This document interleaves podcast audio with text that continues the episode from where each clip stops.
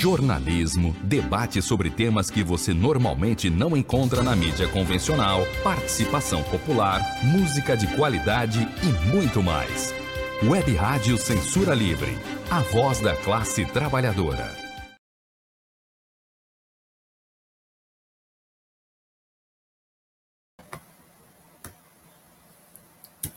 Boa noite a todos e todas que estão nos assistindo. Hoje, dada a complexidade do tema, estamos começando mais cedo o nosso Quintas Político-Culturais, uma parceria da Rádio Web Censura Livre com os coletivos que participam das reuniões do Coletivo de Coletivos e que há mais de um ano desenvolvem ações políticas e solidárias em favelas e regiões de periferias do Rio de Janeiro. É só um minutinho que o celular acabou de tocar aqui, no meio da, da, do início. Deixa eu desligar aqui, só um minuto.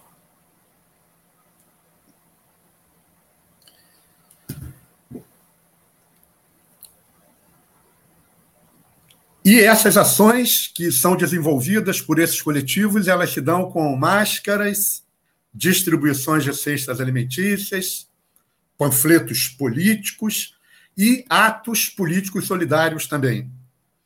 Se você quer colaborar com essa iniciativa, que é feita diretamente onde vivem os mais vulneráveis, e contribuir também com essa luta que é desenvolvida nessas ações contra o governo Bolsonaro e contra a desigualdade promovida pelo sistema capitalista, a conta para doação é essa que o nosso amigo Antônio, a quem desde já eu agradeço todo o trabalho por trás da câmera, vai botar agora na tela.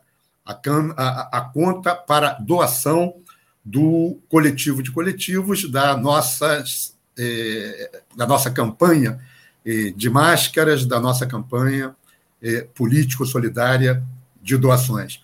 Antônio, bota aquela continha aí para nós, por favor.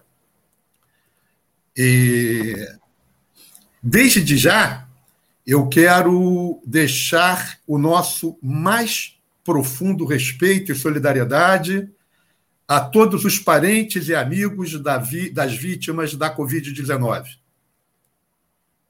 O programa de hoje é uma iniciativa do Centro Cultural Otávio Brandão, com o apoio e a parceria da Rádio Web Censura Livre e dos coletivos que se reúnem no coletivo de coletivos.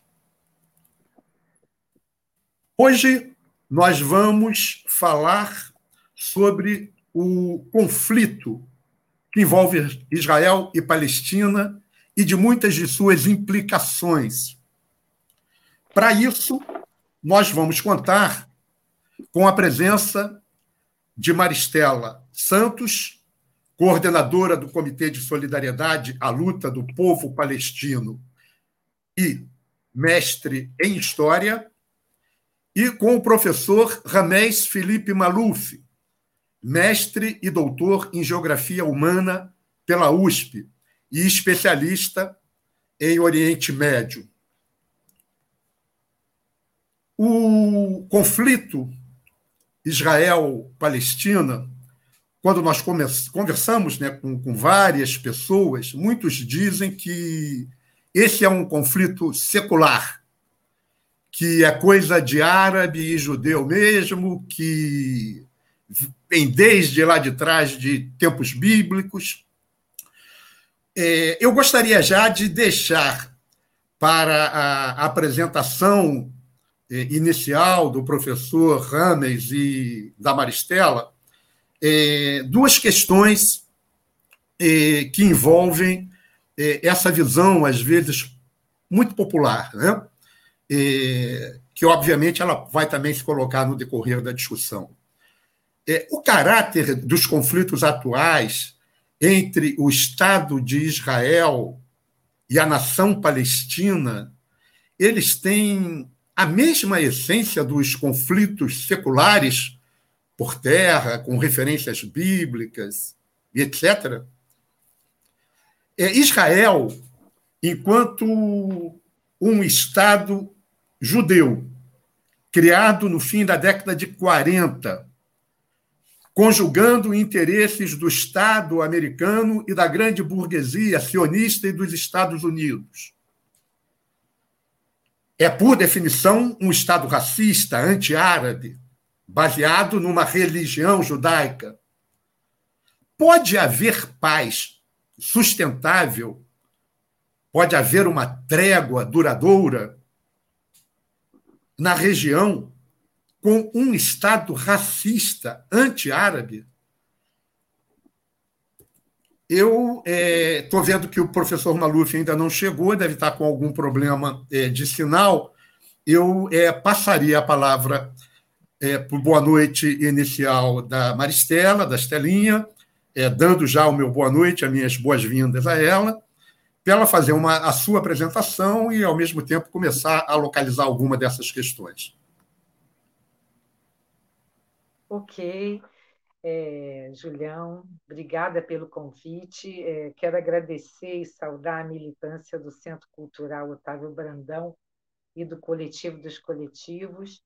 É, esse é um assunto que, é, até porque o, a, os, os últimos episódios né, de ataque, de agressão militar a Gaza, suscitou no mundo inteiro essa discussão novamente. Né? E, e aí eu vou pedir um pouquinho de paciência de todo mundo para a gente voltar um pouquinho atrás. Né? Vamos começar informando sobre é, o conflito, o conflito não, o ataque militar sobre Gaza no último mês e depois voltar um pouquinho a 48. Né? Então, vamos lá. Como todos sabem, no mês passado, entre os dias 11 e 20 de maio, Israel bombardeou intensamente a pequena cidade de Gaza. Gaza é uma cidade com 360 quilômetros quadrados, muito pequena, onde vive, na linha de, da miséria, mais de 2 milhões de palestinos. Eles vivem na linha de, da miséria porque, é, durante, desde é, se não me engano, 86 e outros anos, quatro vezes durante, desde 48, Gaza foi bombardeada intensamente, intensamente. Quinta vez com essa, agora é, em maio. E é, a população sobrevive sobre os escombros desses bombardeamentos que vêm ao longo dos anos, desde 48. Né? é, o nível de desemprego é imenso em Gaza, não há empregos. Né? Tudo depende de Israel. Gaza é uma cidade fechada, uma cidade cercada por mar e a terra. A terra é a Palestina, mas é a Palestina ocupada pelo sionismo. Nessa, nesse último bombardeio, foram 277 palestinos mortos, 70 delas crianças. 8.500 feridos, 70 mil desalojados, 1.800 casas destruídas, 18 centros de saúde foram bombardeadas, linhas de distribuição de água para 800 mil pessoas,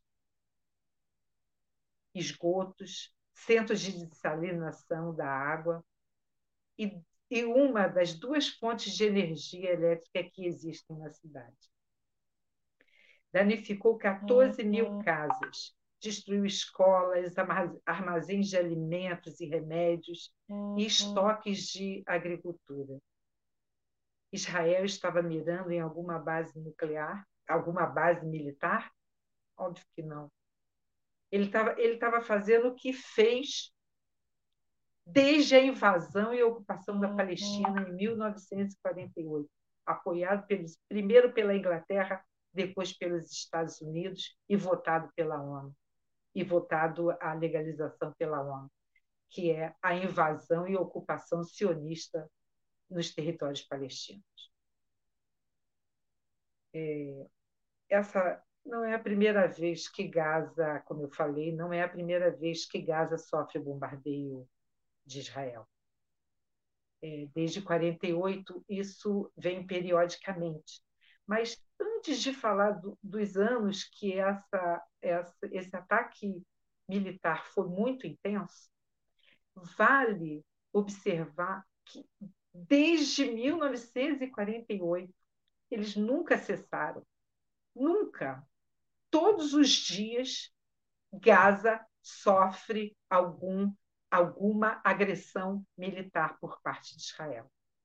Atualmente, os mais modernos veículos militares, como drones, é, têm causado muitas mortes, mortes pontuais em Gaza, as lideranças de Gaza, a juventude de Gaza. Então, assim, é um assédio cuja escalada aconteceu mais precisamente a, escalada, ou seja, os bombardeios mais intensos foi em 2008, 2009 2012, 2014 e 2021. O, o objetivo militar buscado aqui é destruir a frágil infraestrutura. O sistema de distribuição de água, como eu falei, a energia, armazém, alimentos, hospitais, escolas, os campos de agricultura e a casa dos moradores. Na verdade, a estratégia é tornar a vida de todo cidadão palestino impossível, um inferno para os sobreviventes, para que virem, engrossem a fila dos refugiados que saem da Palestina para outras terras. Então, um, uma, uma, outra observação importante é que, é, é que além dessa, né, é que desde 48, ano da invasão, da Palestina e a ocupação da Palestina histórica, quando as milícias judias armadas, financiadas primeiro pelo imperialismo inglês e depois pelos Estados Unidos, entraram nas aldeias e cidades, assassinando e expulsando cerca de 700 mil pessoas, os palestinos sofrem o mesmo tipo criminoso de assédio. Nada mudou de lá para cá, de 48 para cá. E são muitas as, os exemplos. Né? É, por exemplo, hoje a Palestina tem cerca de 6 mil presos políticos, e entre elas, 300 e poucas crianças, mulheres. Agora, eles estão em são prisões políticas sem acusação formal. Né? E, e aí as pessoas perguntam, mas pode um negócio desse? Pode. Israel pode tudo na Palestina. Israel pode tudo não só na Palestina. Né? É parte da política de terror desenvolver o medo na, nas pessoas. Então, assim, é, é comum é, entrar nos bairros palestinos, é, o, o, o camburão lá, o, o, como é? O, o brucutu lá do, do exército sionista, invadir as casas, e soldados entram nas casas com, com fuzil na mão e, e prendem a juventude, ou prende quem quiser, sem nenhuma acusação. Às vezes as pessoas passam anos a fios nas prisões israelenses sem sequer serem acusados. E quando são, são levados aos tribunais e à corte israelense, judia, que é comprometida com a colonização. Então, por óbvio, será sim culpado e continuará nas prisões, nos cárceres sionistas. Né? São centenas de prisões políticas de jovens mulheres e crianças. Crianças. Eles prendem crianças. Nos cárceres sionistas há crianças. Muitas vezes o encarceramento dura muitos, muitos e muitos anos, sem nenhuma acusação formal. E quando vão a julgamento, como eu falei, vão para uma corte judia, comprometida com o projeto colonial. Um outro exemplo de, do dia a dia do palestino é o terror nos bairros, né? É, com a destruição das casas. Também, como é óbvio, é, consentida pelos tribunais judeus.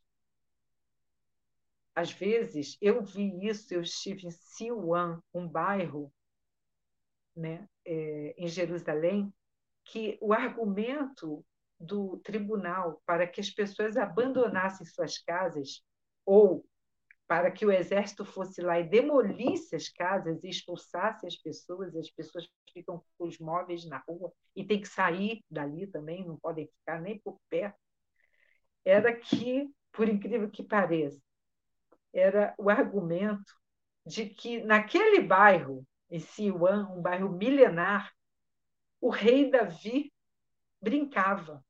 E esse era o argumento que o tribunal é, julgou justo para expulsar os habitantes palestinos que vivem lá há muitos anos. Então, é, são inúmeras, inúmeras, é, inúmeros assédios te terroristas cotidianos, como a construção do muro, aquele muro que separa aldeias inteiras, famílias, malhas rodoviárias, eu vi isso na Palestina, que proíbem a circulação de, de veículos palestinos e que separam também bairros, aldeias, e que não é permitido nas malhas rodoviárias, um bairro aqui, outro aqui, não é permitido sequer atravessar a estrada para visitar o parente ou a mãe que ficou ali. Não. É, é um assédio terrorista muito, muito, muito bravo.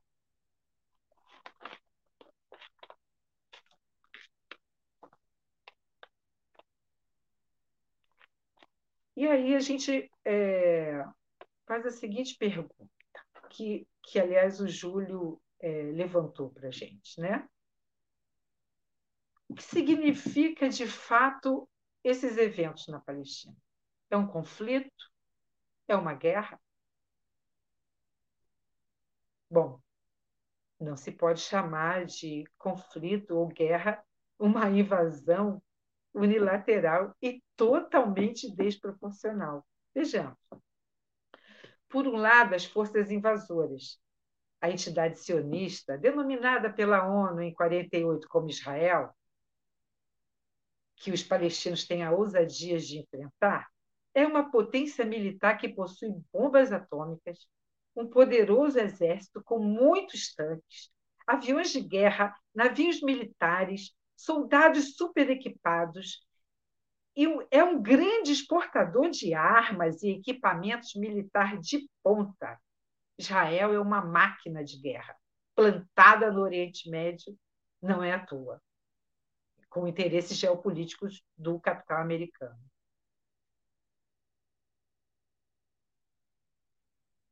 É cúmplice dos Estados Unidos e o mais importante operador da estratégia geopolítica do Império Anglo-Saxão sionista para dominar o Oriente Médio. Agora vamos ver o lado palestino. Como lutam contra essa colonização de seu território, chamada de conflito por alguns, até pela esquerda, ou é, de guerra?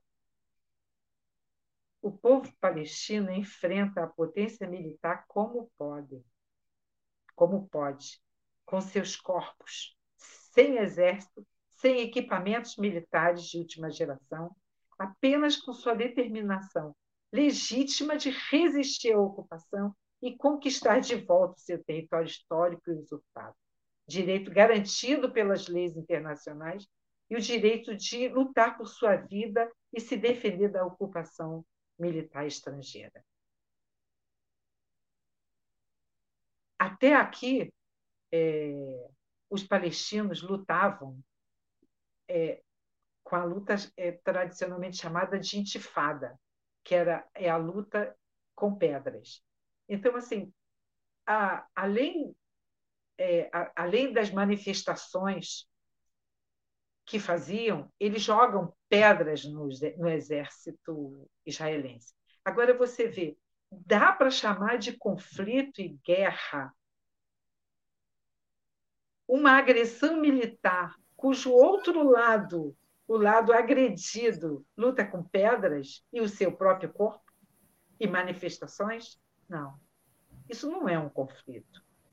Né? O que nós assistimos atualmente na Palestina é um projeto de colonização sionista implantado no Oriente Médio, que tem implicações geopolíticas para toda a região, cuja principal característica é o expansionismo, demonstrado claramente pela ajuda aos terroristas do ISIS. Israel ajudou o ISIS. Israel fez um hospital de campanha na fronteira com a Síria para ajudar os terroristas do ISIS, apoiados pelos, pelo ISIS, os terroristas que estavam invadindo e que tentaram destruir a Síria, invadido, apoiado pelo imperialismo americano, estadunidense, que estava invadindo e tentando destruir a Síria. E além, é claro, das provocações bélicas que faz constantemente, jogando mísseis contra a Síria, contra o Irã e contra o Líbano. Estela. Países como Irã, Síria, Líbano. Oi. É, não só para falar o teu tempo, você tem para 20 minutos, tá? Para ir tentando reduzir essa apresentação, porque tem outras questões, ah. tá? Que integra o eixo. E o Rames, Rames parece que está entrando aí países como Irã, Síria, Líbano e Iêmen, países que integram o eixo da resistência à colonização do Império Anglo-Sionista no Oriente Médio. Né? Ou seja, é um projeto colonial sionista que encontra a resistência do povo local, que se organiza em partido, em guerrilhas, em movimentos sociais para resistir e lutar contra esse projeto de colonização de suas terras.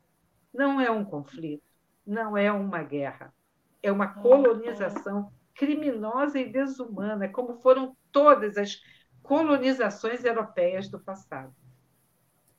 Podem inventar mitos, contorcionismo verbais e morais, imorais, na verdade, mas esse é um pro projeto é, colonizador tardio, né? porque está fora do período histórico da, das colonizações europeias e experimental também, porque a partir da experiência de dominar militarmente as massas palestinas,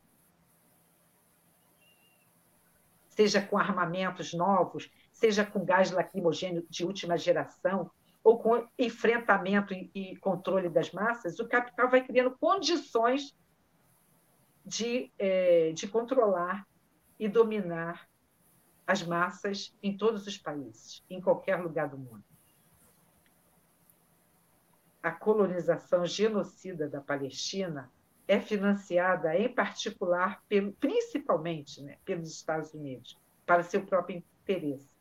Em troca, os Estados Unidos financiam o exército de ocupação anualmente. Israel é beneficiada com milhões de dólares para a área militar e o genocídio dos nativos, no desejo de ampliar sua ocupação para outros países da região. Uma colônia cuja configuração é um Estado judeu bélico e expansionista, em outras palavras, uma base militar do imperialismo americano. Obviamente, a gênese dessa construção é a total submissão do povo palestino e o seu extermínio. No entanto, o povo palestino não se submete e quer de volta seu território, casas ocupadas pelos colonos estrangeiros, desde 48. Só para ter uma ideia, ondas massivas de expulsão e deslocamento, especialmente em 48, 1948 e 1967, geraram uma população de refugiados de 7 milhões e 200 mil pessoas que se retiraram, que tiveram que fugir para não morrer da Palestina. Sendo que 4 milhões e 300 mil desses refugiados palestinos vivem principalmente nos campos de, nos campos de refugiados do Líbano, da Jordânia e da Síria. Esse processo iniciado em 48 acabou? Não. Diariamente, Israel continua gerando refugiados. Diária, da mesma forma, continua sua expansão colonial, ou seja, expulsa o povo nativo e substitui por colonos vindos de todo lugar do mundo, desde 48, em especial da Europa e dos Estados Unidos. O objetivo, no primeiro plano, a gente vê esse objetivo colonial no primeiro plano, né, na realidade concreta ali da, do, do, do povo palestino, é, o, o primeiro plano, o objetivo é substituir mesmo a população nativa, autóctone, é, por colonos judeus. Mas num plano mais ampliado, né, mais geopolítico, o objetivo é a expansão militar, econômica e neocolonial para os países do Oriente Médio e Ásia. Portanto, é um projeto que faz parte do projeto hegemônico, o projeto colonial sionista, é um projeto que faz parte do projeto hegemônico dos Estados Unidos na região, para a região. Atualmente, a ocupação sionista já atingiu 90% dos territórios palestinos históricos, da, da Palestina histórica. E a pretensão óbvia é chegar a 100%, o que significa a expulsão extermínio do povo palestino. Estelinha, tenta, tenta ir fechando, porque está entrando em pontos que a gente vai explorar mais à frente. Ok. Então, é... é, eu acho que eu acho que eu fico por aqui.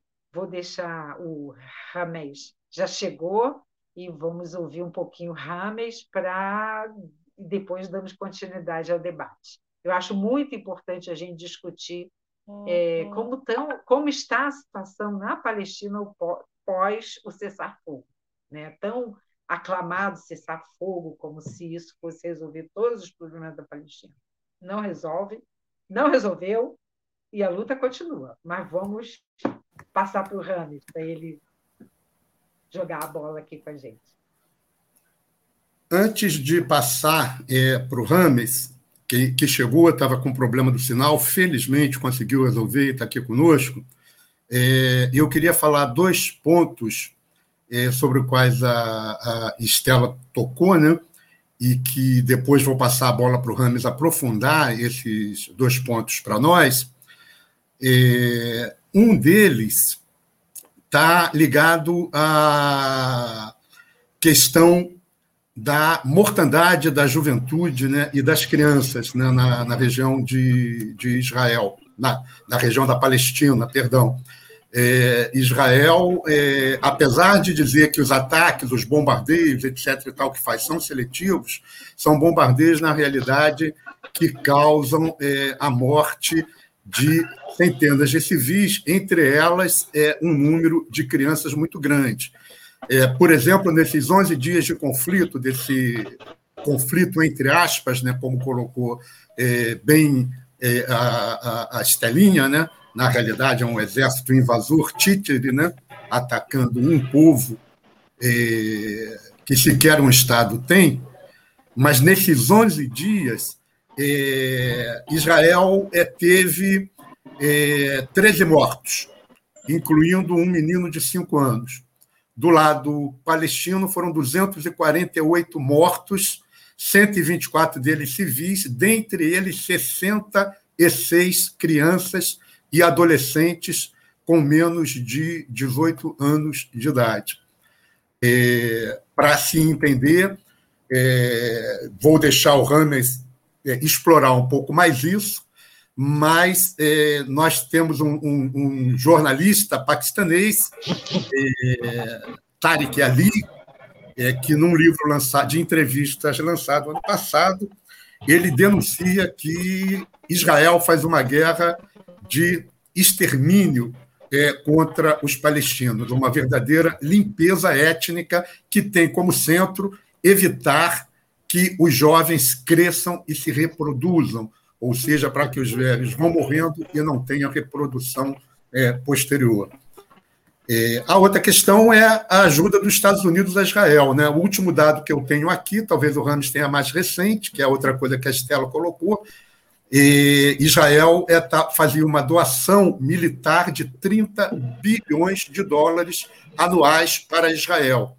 É, não sei atualmente é, se houve modificação em relação a esse valor mas que mostra muito bem a importância é, de Israel né, é, para os Estados Unidos nessa região, enquanto um, Estado né, que busque estabilizar a região sob o interesse dos Estados Unidos, sob o interesse eh, americano. Eh, eu, com isso, passo a bola por nosso especialista em Oriente Médio, né, professor Rames, que já foi anunciado no início, desejando-lhes boa-vinda e dando-lhe boa noite.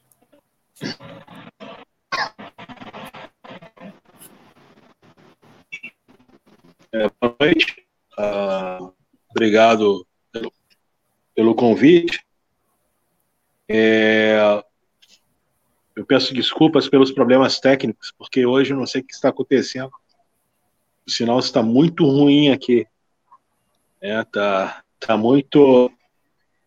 É, tá oscilando muito aqui. Ah, Aí, caiu. É, parece que o, o professor Rames caiu, mas está voltando. Está tentando entrar de novo. Realmente está uma oscilação de sinal. É, também estou sentindo. E... Também estou sentindo oscilar aqui. Bem, o caso da, da Palestina, né, ocupado por Israel, é um caso de básico né, de colonialismo, onde uma população é, busca ter uh, o controle sobre o determinado território com o objetivo de explorar esse território, né, extrair seus recursos. E, é, no caso, né, não só para proveito próprio da população colonizadora que vive uh, que está ocupando aquela região, como também uh, de potências uh, internacionais. Primeiramente, o projeto sionista foi associado ao Reino Unido. O Reino Unido termina a Segunda Guerra Mundial falido, termina a Segunda Guerra Mundial praticamente derrotado, teve que abrir mão da sua principal colônia, a mais rica colônia, que é a Índia. Então, os sionistas percebem né, essa, essa condição de precariedade do Império Britânico e se aproxima dos Estados Unidos. Se aproxima dos Estados Unidos uh, dentro daquele, daquela ideia de que um projeto colonial sionista só teria resultado se fosse associado a um grande império. Eles tentaram vários eh, impérios antes, Império Czarista, russo, por exemplo, o próprio Império Otomano, né, que controlava aquelas, aqueles territórios do século XIX, o Império Alemão, enfim, eles tentaram vários, vários impérios, associar a vários impérios, mas não tiveram sucesso exceto com a Grã-Bretanha, que tinha o, conseguir reforçar sua presença na região, que estava um pouco ameaçada pela França. É, a França, em 1861, ela passa a ocupar o Monte Líbano, né? E para os britânicos é, era muito próximo é, aquela posição francesa no Monte Líbano era muito próxima do canal de Suez. Então, poderia gerar reivindicações francesas para o canal Suez que os britânicos estavam tentando é, dominar. Lembramos que o, canal Suez é francês, mas os britânicos conseguiram, através da questão financeira, é, tomarem conta né, do canal de Suez. Eles a controlar o canal de Suez e transformaram o Egito num protetorado. É, formalmente, ainda território do Império Otomano, mas protetorado britânico efetivamente. É uma colônia britânica. Então, os sionistas aproveitaram essa, essa, essa, é, esse jogo é, político entre as grandes potências europeias e se associaram aos britânicos finalmente. E os britânicos realmente vão, é, a partir de 1917, a, part, do, a partir do, da, declaração de Balfour, vai ser o documento fundamental para os britânicos ocuparem, terem os direitos de ocuparem os territórios, perdão, naquela região. Bem, uh, ao final da Segunda Guerra Mundial, a Grã-Bretanha está falida, derrotada, efetivamente, porque esse Mundial militarmente, a China e Estados Unidos, essas grandes potências foram vencedores da Segunda Guerra Mundial. Né? A Grã-Bretanha foi mesmo Oi. O som, o som está tá começando a ficar, o som está ficando muito difícil de ser entendido. É, talvez valha a pena você é, tirar a tua. Ele saiu. Caiu, é, caiu a internet, ele está voltando de novo. Vou propor dele, dele tirar a imagem para ver se melhora o som. Em Ramos. Tá, tá bom? É tá isso. Bom? Fica sem tá imagem tá que que melhora. Tá. Uh, uh, tá me ouvindo? Dá para Estamos. Ótimo.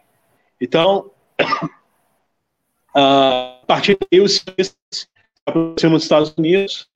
Uh, Estados Unidos apoiam o projeto sionista, o, a ponto dos Estados Unidos é, enviarem armas né, através do Panamá, né, enviou armas, dinheiro, né, permitiu que os sionistas fundassem o Estado de Israel, e isso é, garantiu a fundação de Israel. Teve o apoio também da União Soviética, que a União Soviética precisava da, de um ponto de apoio é, estratégico no mar Mediterrâneo, que era o mar quente.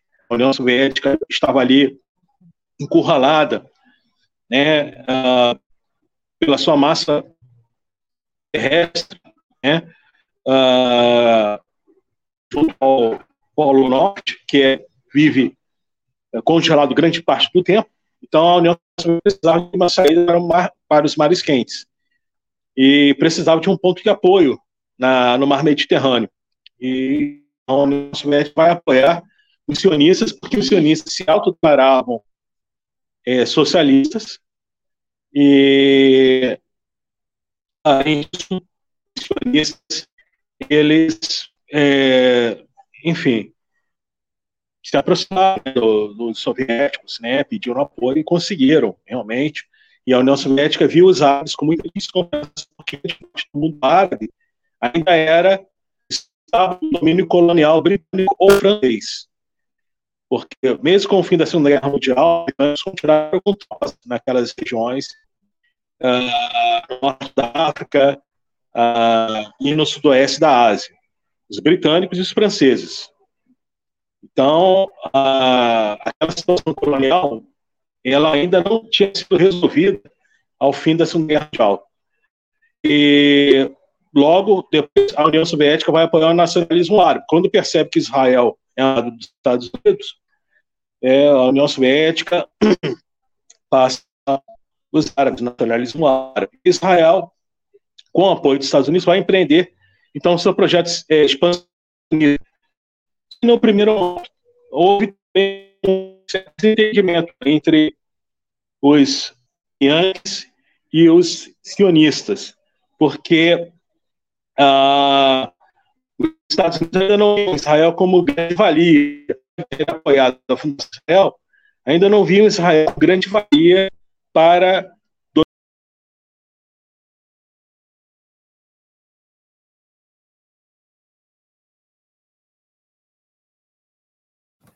há muita instabilidade no sinal do Rames. É, eu estou permitindo seguir um pouco porque é, é, é, é, possível entender o conteúdo geral do que ele está falando, né? mas a gente está perdendo algumas coisas. Eu estou percebendo eu isso. Também vai se aproximar dos países árabes. Rames, Oi. É, você, você não deve ter percebido, mas você caiu e voltou de novo, tá? Você caiu e voltou outra vez. Deixa eu te fazer uma proposta. Ah. Caso, caso você esteja Sim. usando o Wi-Fi, tenta mudar para o sinal da operadora, sair do Wi-Fi e usar o sinal da operadora. Não, porque aqui, o sinal eu, da... eu não tenho Wi-Fi. É ah, que não, eu, é aqui não tem. É da, é da operadora mesmo. Está muito fraco. Eu peço é, desculpas. Você tem como mudar, tá, tá como mudar de local? Estamos te ouvindo, mas volta e meia está falhando muito. Você tem como mudar, assim, ir para um outro local daí de onde você está para ver se melhora? Eu... Ah, dá dá para me ouvir? Tá, tá dando? Agora está dando. Mas com falha. Ah, é, é, eu vou tentar aqui. Deixa eu ver aqui. É que realmente eu não sei que é, é, tem, tem momentos que realmente. O, perdão o sinal cai aqui e fica horas com um sinal é, rateando, né? Sim. Enfim. Então, uh, Estados Unidos, uh, eles vão se aproximar dos nacionalistas árabes. E Israel, então, vai fazer uma outra estratégia, vai se uh, ao Reino Unido e à França, vão promover a guerra né, de 56 para tomar o canal de Suez e também a península do Sinai. E, no caso, né, os Estados Unidos e a União Soviética, eles brecam né, esse, essa ofensiva tripartite, né, anglo-franco-israelense, de 56. Uh, e, e é um revés né, para Israel, e então ficam no impasse nas as relações entre Estados Unidos e Israel entre 1949 e 1963. As coisas vão mudar com a morte de John Kennedy e a posse né, de Lyndon Johnson. Lyndon Johnson era um presidente, era vice-presidente do John Kennedy, e quando ele foi deputado federal, nos anos 40, ele votou né, ele foi um apoiador do Estado de Israel. Né? Foi um daqueles aqueles políticos uh, norte-americanos que apoiaram a fundação do Estado de Israel. Perdão. É, nos anos 40. E aí Lyndon Johnson é que vai fazer o grande turning point desse processo. É a partir de Lyndon Johnson que os Estados Unidos vão estabelecer aos poucos aliança estratégica com Israel, que vai culminar com o governo do Ronald Reagan, né? Então, é, é, essa aproximação, ela é também lenta, mas ela é firme, porque a partir do Lyndon Johnson, os Estados Unidos ficam sempre ao lado de Israel. Embora seu maior aliado no Oriente Médio, no sudoeste da Ásia, seja o Irã. Né, o Irã, do Shah, da ditadura do Shah, era o grande aliado estratégico dos Estados Unidos no sudoeste da Ásia, e não Israel, e não os sauditas. É, o Irã era o xerife, lá do, do, do Sudeste da né, serviço dos Estados Unidos. No entanto, o Shah do Irã ele vai fazer um acordo uh, com o Iraque, né, na época sob a liderança de fato de Saddam Hussein, vai fazer um acordo com, com o Iraque sem consultar os Estados Unidos. E aí a posição do Estado Parlev é, fica abalada né, e vai levar esse processo de desestabilização que culminará com a Revolução Iraniana de 1979. A princípio, uma revolução de origem operária, né, esquerdista, uh, islamo-progressista, e com o apoio dos Estados Unidos, o Khomeini, então, vai chegar ao poder em fevereiro de 1979, e aí vai deslanchar a segunda fase da Revolução Iraniana, que é a, a fase islâmica propriamente dita. E aí sim os muçulmanos, os, os islâmicos, é, xiitas, iranianos vão tomar o poder e vão promover a, a Revolução de 1979 no Irã. E aí, nesse caso, o Irã ele deixa de ser o pilar estratégico dos Estados Unidos no sudeste da Ásia. Ah, e, e isso vai trazer uma grande estabilidade para os Estados Unidos naquela região e até o momento que o reconhece Israel como grande aliado estratégico dos Estados Unidos. Em 1981, é, vai assinar aquele famoso memorando, né, uh, é, reconhecendo Israel como aliado dos Estados Unidos. Nesse processo todo, é, o Israel vai tendo uma política expansionista que vai culminar em 67. Em 1967, com a Guerra dos Seis Dias, na qual esmaga né, o, o, os, principais uh, países árabes, patrocinadores do nacionalismo árabe, como o Egito e a Síria, e Israel vai tomar né, territórios como a, a, a faixa de Gaza, sob controle egípcio, a Cisjordânia, que estava sob, controle jordaniano, as colinas de Golã, né, que é o território sírio, uh, e também a Península do Sinai. Então, Israel se torna, transformar no mini império. Né? Israel que tinha uh, cerca de 21 mil quilômetros quadrados de extensão territorial, passa a ter mais de 90 mil quilômetros quadrados né, de território sob seu direto controle militar. Bem, os árabes, então, uma, uma reação que ocorre em 73, 74, a Guerra do Yom Kippur, ou Guerra do Ramadã, uma guerra uh, que ela vai durar um, um longo tempo, uh, relativamente. Uh, a Guerra dos Seis Dias durou seis dias, mas a Guerra do Yom Kippur e Ramadã vai durar cerca de oito meses. Né? Ela começa em outubro e 73 termina em, termina em 31 de maio de 74, né, com, uma, com um empate né, que soa mais como derrota para Israel. Na verdade, pode, pode afirmar que a Guerra de Yom Kippur é a primeira derrota de Israel. É, tá. Embora tenha havido a Batalha de Carame em relação aos palestinos, né, que foi uma derrota, mas é, é, a grande derrota assim, de Israel em Israel é a Guerra do Ramadã. Tanto que Golda Meir, ela renuncia em 4 de 3 de junho. Está né, fazendo hoje, portanto, 47 anos que ela renunciou ao cargo de primeira-ministra. É, três dias depois, a assinatura do armistício com a Síria, em 31 de maio de 74. Portanto, encerrando oficialmente a, a guerra do Ramadã em Yom Kippur.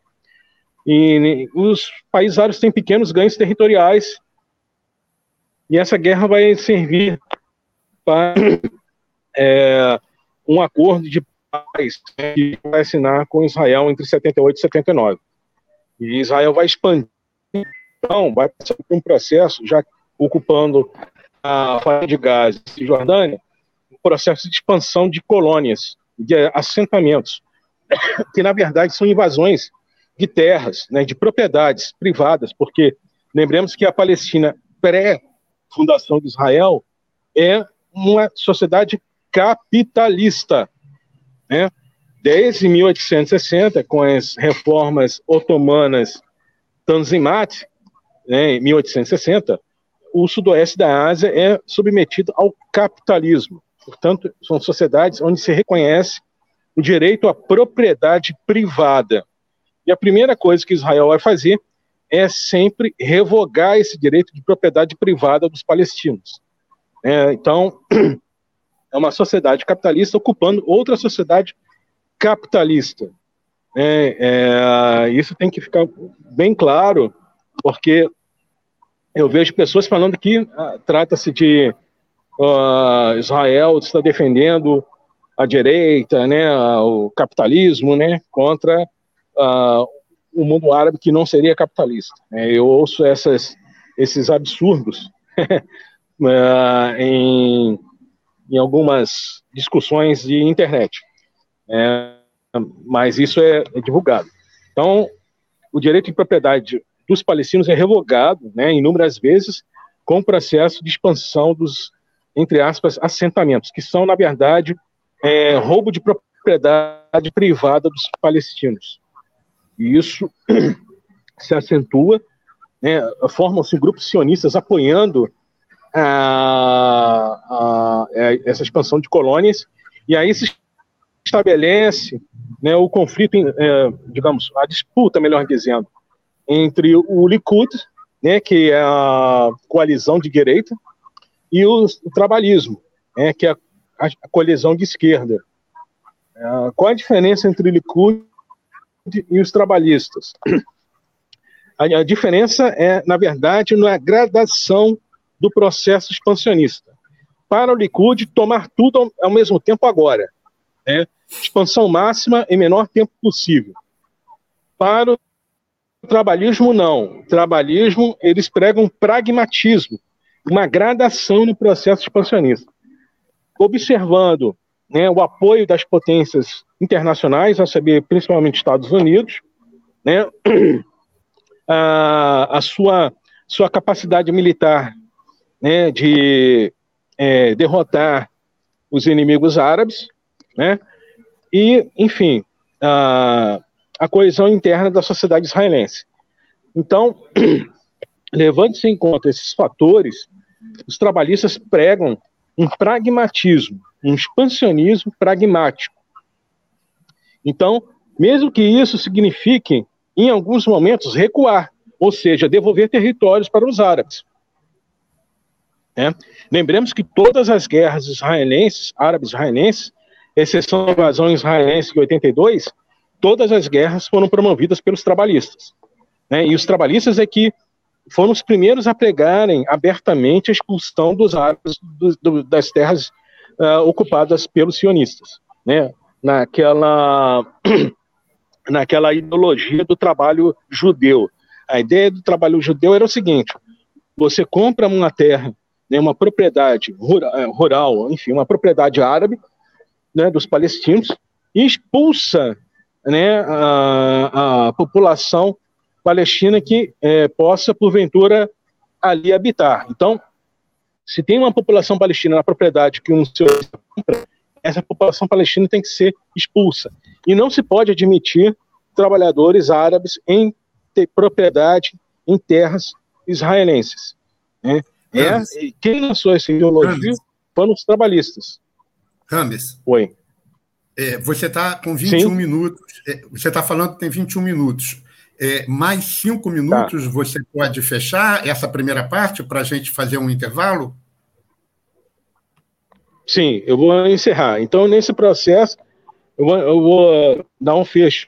Nesse processo todo de expansão de colônias, é, Israel chegou ao ponto de invadir o Líbano em 82, né, recuou para o sul do Líbano, e depois teve que realmente abandonar o sul do Líbano por, por ter sido expulsa pela resistência árabe que se formou no sul do Líbano. Então, Israel, a partir daí, se voltou, né, aí justamente os trabalhistas voltaram para uh, aumentarem o processo de colonização da, dos territórios palestinos ocupados. Né? No caso, o, o Likud, né, o, através do Ariel Sharon, ele chegou à conclusão de que era contraprodutivo a presença de 7 mil colonos na faixa de Gaza, né, numa população de 2 milhões de palestinos.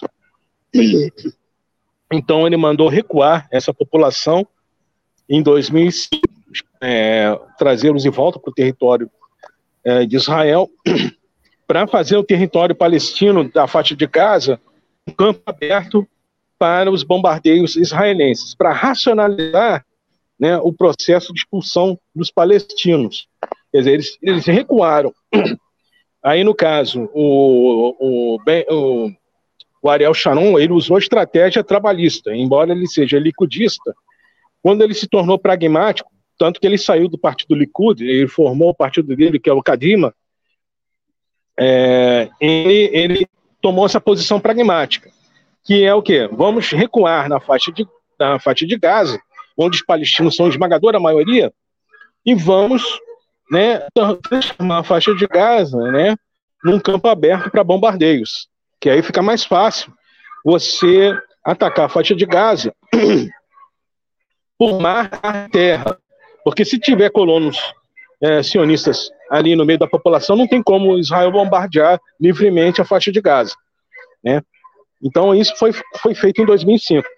Na Cisjordânia, eles aumentaram, então, uh, aqueles colonos que estavam na faixa de Gaza, foram transferidos para a Cisjordânia, intensificando o processo de expulsão dos palestinos desses territórios. Né? Então é isso que estamos observando hoje, é o resultado dessa política é, de colonização na qual o Hamas busca né, interromper. É, é, é a fun função que o, do Hamas hoje é interromper esse processo de avanço da colonização sionista sobre uh, os territórios palestinos ocupados. É. Então, é, eu gostaria de parar aqui e, e deixar aberto aí para a próxima etapa do, do debate aqui. Tá? Eu peço desculpas aí mais uma vez pelos problemas técnicos é, imprevistos aqui. É, isso é, isso é uma é uma constância no ao vivo. É, são 18h58, nós temos um, um intervalozinho da rádio previsto para metade da live. É, nós vamos agora, então, fazer esse intervalo, Antônio, e a gente volta em sequência com o poema e depois é, nós voltamos a algumas perguntas para a excelente exposição que os nossos convidados fizeram até agora.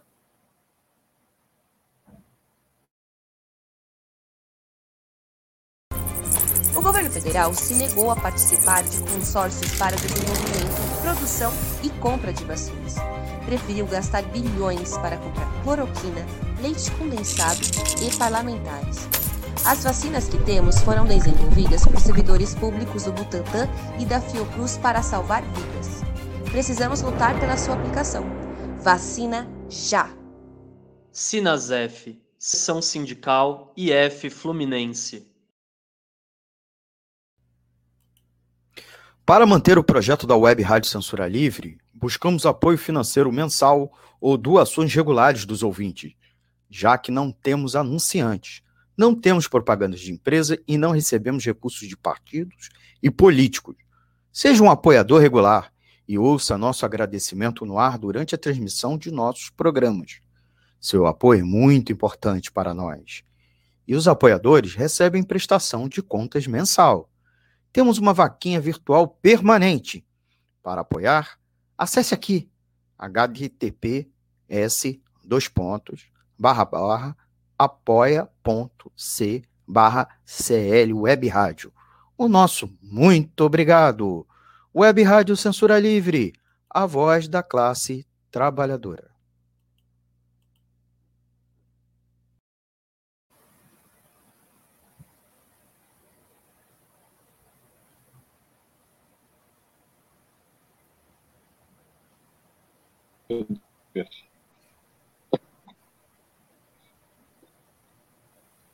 Indo toda hora aqui, desculpa. Antônio, pode entrar com, o, com a foto do tanque.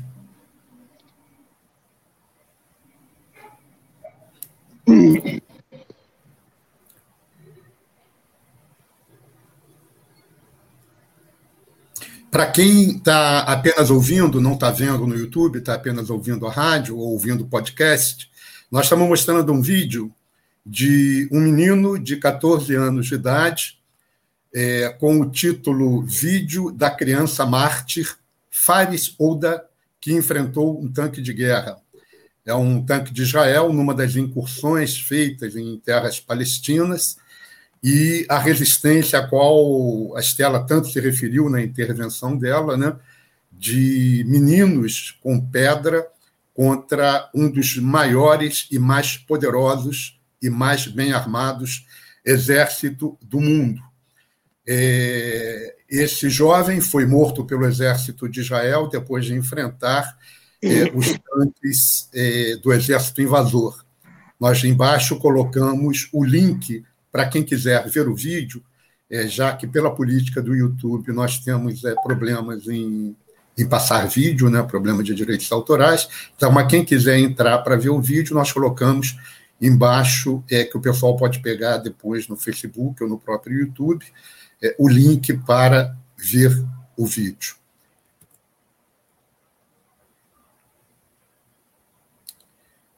Como alcachofras uma epopeia aos meninos de 8, 9, 10, 11, 12 anos, pequenos combatentes da intifada palestina.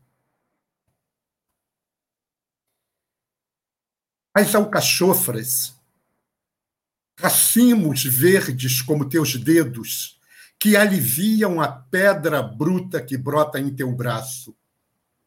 Cálculos nascentes em tuas palmas, na linha da vida cristalizada como pedra de atiradeira. Pedra de servir cabidela, pedra de caçar tâmara, pedra de orar em Al-Aqsa e de penar em masmorra. Teus dedos verdes de infância gatilhos como alcachofras a aliviar a pedra do mal sem poder extirpá-la, como asas de um anjo roçando num sonho intranquilo. Sem beijo materno, sem cuidado, sem guarda, sem o olhar vigilante da manhã, rodando no ar borrifado de enxofre, de ódio, de sangue e calor. Ramos de alecrim confortam a dor que a mão bondosa do mal te amputou. Mas os pés das acácias brincam ao sol, brindam a semente do amanhã que não se destrói, que germina nos vales, nas varandas, nos jardins, emprenhando o cheiro seco e sólido dos granitos, dos monólitos, dos arenitos, com o gemido vermelho e úmido da vida que floresce fora de teu corpo pequeno e quieto. Quais serão os códigos profanos da sagrada fonte? Quais serão? Quem profana a humanidade da vida, da vida que se esfuma como uma rosa despetalada de alcachofras no cogumelo da taça vazia, virada na praça, no bar, no prédio, no coletivo, Allah, te encontrará um anjo rama armado de adobe a encontrar Ravana pelo odor do enxofre. Allah, Allah, Allah, Allah, Allah, Allah, Allah, Allah. Carneiros, águias, cobras e lobos perseveram em babéis eletrônicas, elevando teu corpo na mortalha dos abutres, cujas palavras finais têm o odor aquilino da pólvora e da areia. Até quando? Debulhar lágrimas de pedras? Até quando? Cantar os mantras da morte infame? Até quando? Allah, Allah, Allah. Vejo teus avatares, milhares unidos a ti como rochas, Vejo o gen das pedras envolvido nos ventres fecundos, de onde brotarão novas alcachofras, nos dedos verdes do incessante e proliferado futuro. Sob o olhar justiceiro dos olivais, derramando os elixires das açucenas, dos gladiolos, das acácias e dos alecrins, sobre tuas terras, teus guetos e teu corpo, enfim, regado com o nácar da vitória, da graça e da imortalidade.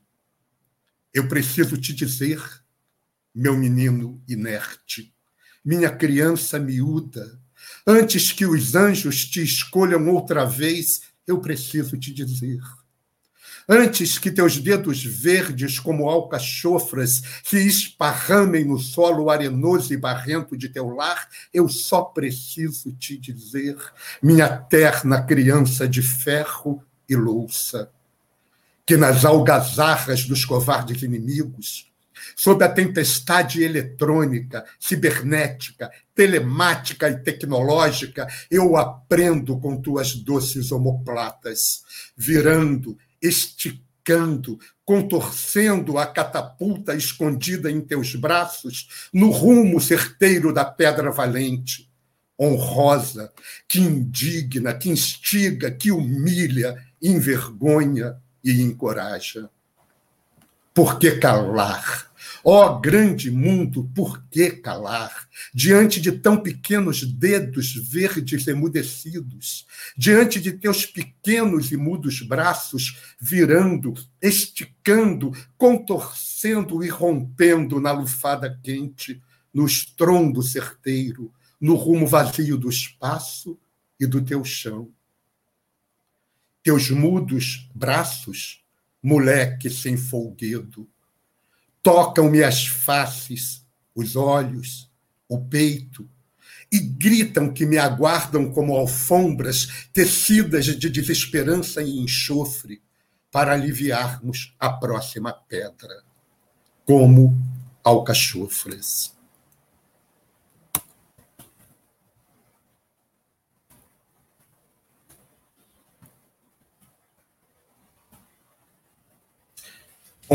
Parabéns, muito bonito, Júlio. Muito bonito.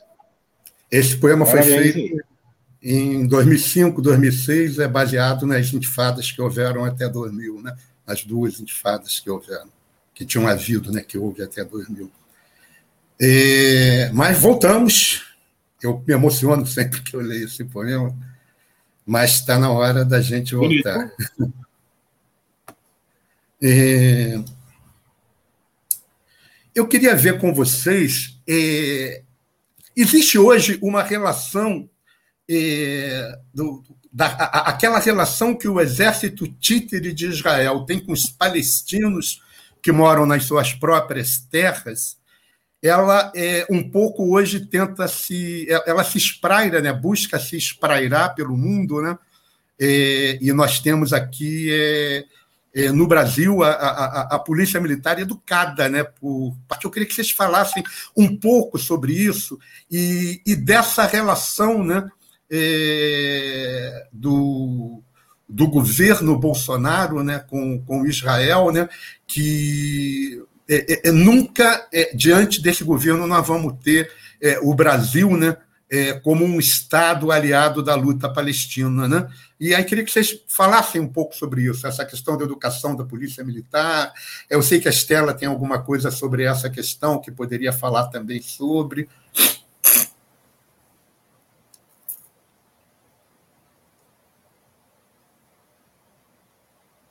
Esse assunto, né? É... Colocar que eu acho que uma coisa que eu falei no primeiro no primeiro ponto, que eu acho que tem que ficar bem claro aqui é, para todo mundo, assim, que, e que é uma vitória do movimento é, palestino, é uma vitória da causa palestina. É o, o entendimento que se chegou no processo de, né, de, de acumulação à conclusão de que não existe conflito na Palestina, não é não é que não existe conflito. Não, nós não podemos caracterizar o que acontece, o terrorismo de Estado implantado na Palestina, como um conflito ou uma guerra entre vizinhos, entre árabes e judeus, como uma coisa secular, como uma coisa que ah, é normal, árabes e judeus nunca se bem, então eles brigam mesmo, eles lutam. Não é verdade. Esse é um projeto e isso tem que ficar bem claro. Eu queria passar isso, porque não é, não somos nós que pensamos assim. Hoje, os palestinos estão pensando assim na rua, nas ruas, nas lutas, nas intifadas. Né? Uma série de, de historiadores e lutadores e militantes e partidos de esquerda estão pensando assim. O que existe na Palestina, chegar à conclusão é um grande projeto sionista de colonização. Né? Então, não é um conflito, não é uma guerra. Né? E, e apesar disso, e esse projeto, esse projeto de colonização, ele não pode, ele não tem como é, se resolver em acordos ou projetos de paz. Não existe é, todos os processos coloniais que aconteceram na história da humanidade não foram resolvidos com acordos de paz ou com tréguas ou com cessar-fogo. Foram resolvidos com muita luta, com muita luta armada, com a expulsão do invasor. Né? E hoje, é, apesar, a gente ouve, né, vê na imprensa, vê, vê na internet, nas redes sociais, que todo mundo está aplaudindo o cessar-fogo né, e, e chamando os acordos de paz. Mas não é possível um acordo de paz nessas circunstâncias, com essa configuração. A cumplicidade dos donos do poder mundial, do capital, com Israel, legitima sua impunidade para a prática, para manter a prática, para manter a violência mortal, o genocídio, a limpeza étnica. Né? Porque Israel ele cumpre desde 48, é um Estado párea que cumpre desde 48 o papel de ponta de lança, aquele que abre o caminho para os interesses do capital no Oriente Médio, em especial aos ligados ao petróleo, ao gás e armas. Isso não se resolve com os acordos. Não vai se resolver com os acordos os, o colonialismo não se resolve conversando, nem que cessar fogo. Essa é a conclusão das ruas palestinas.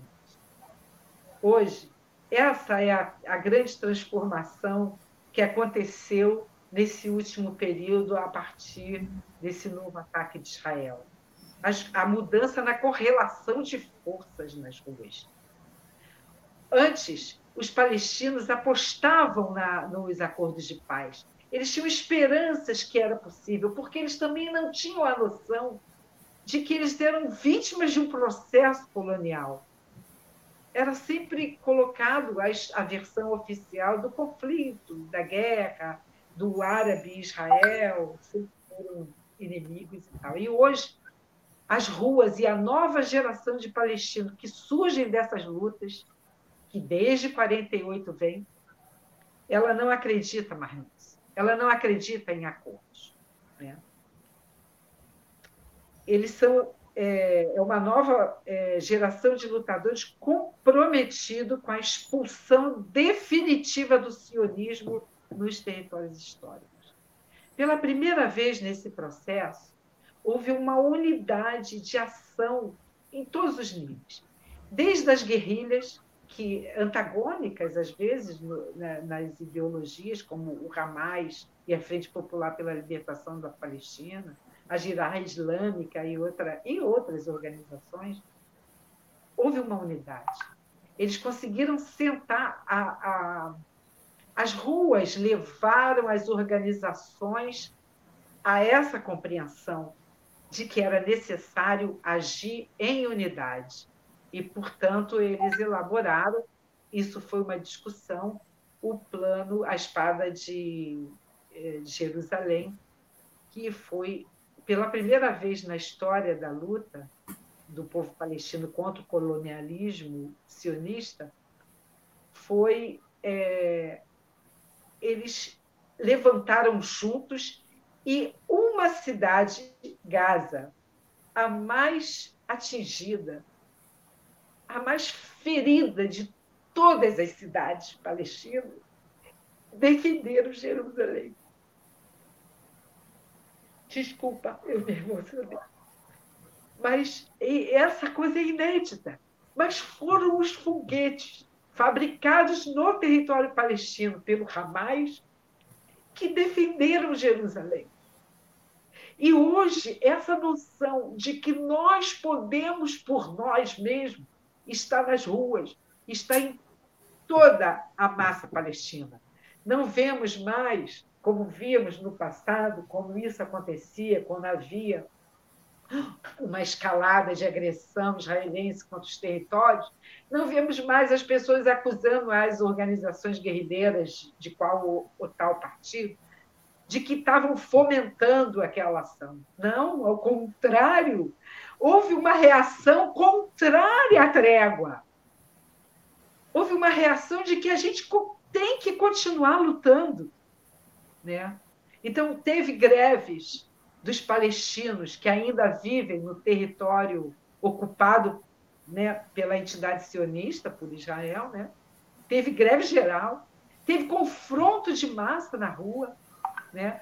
Outras, Jerusalém, em Alácasa, estava em pé de guerra, todo mundo na rua, em confronto com a polícia israelense.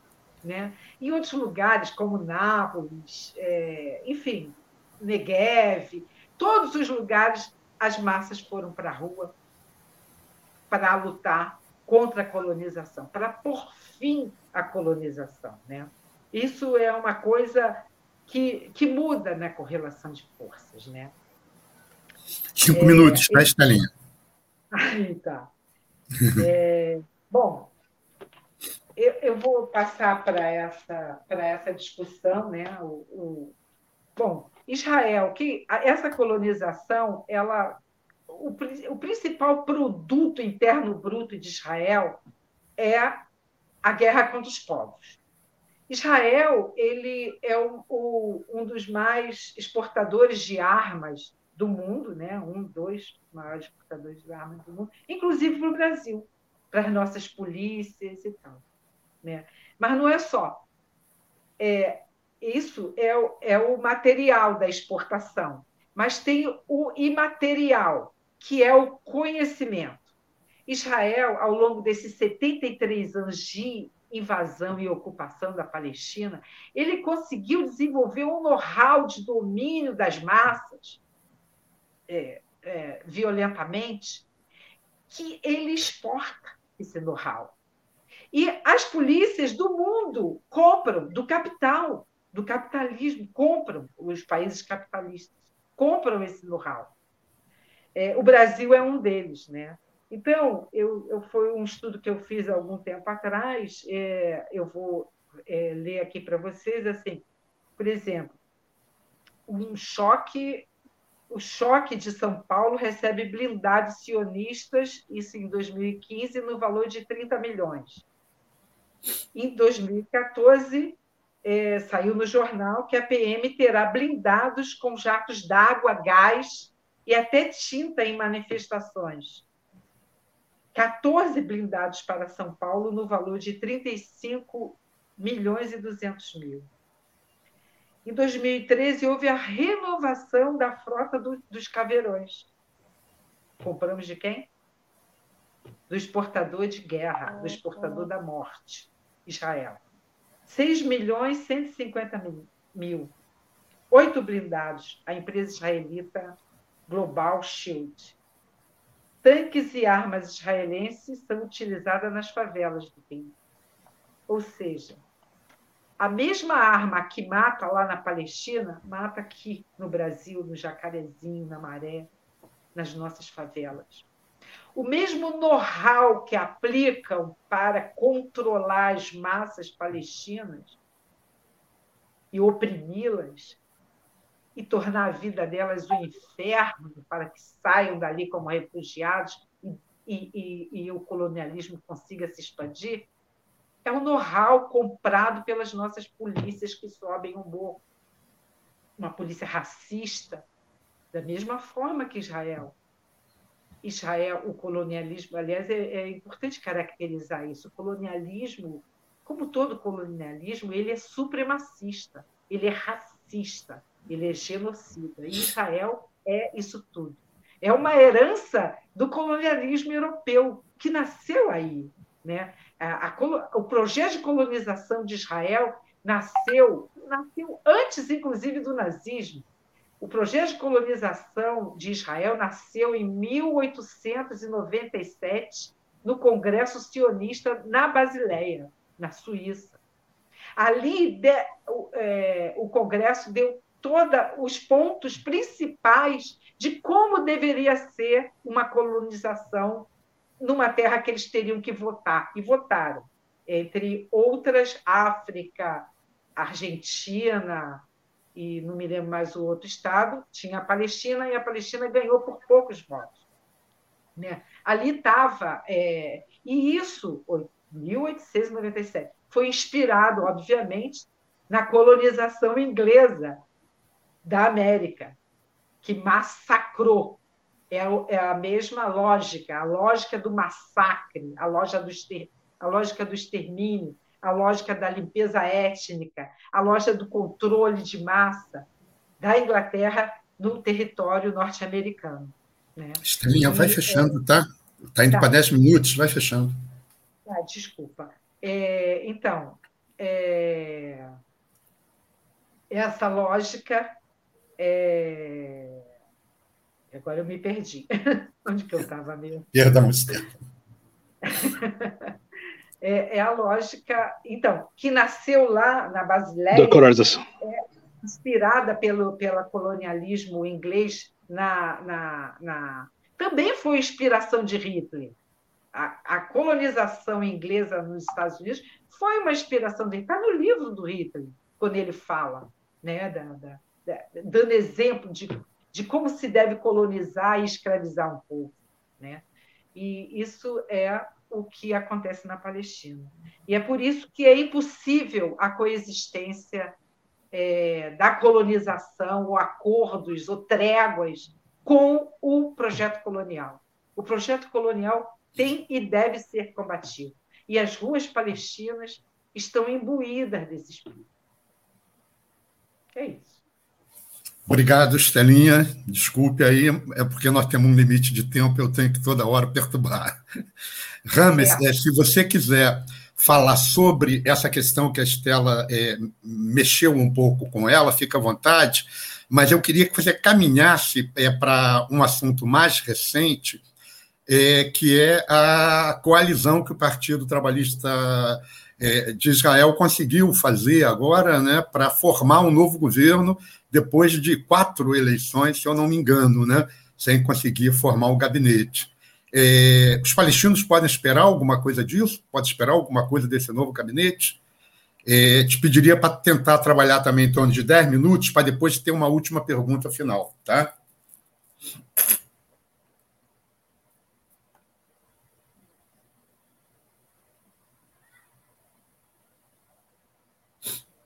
Tá, tá mudo o microfone, Rames, tem que abrir o microfone.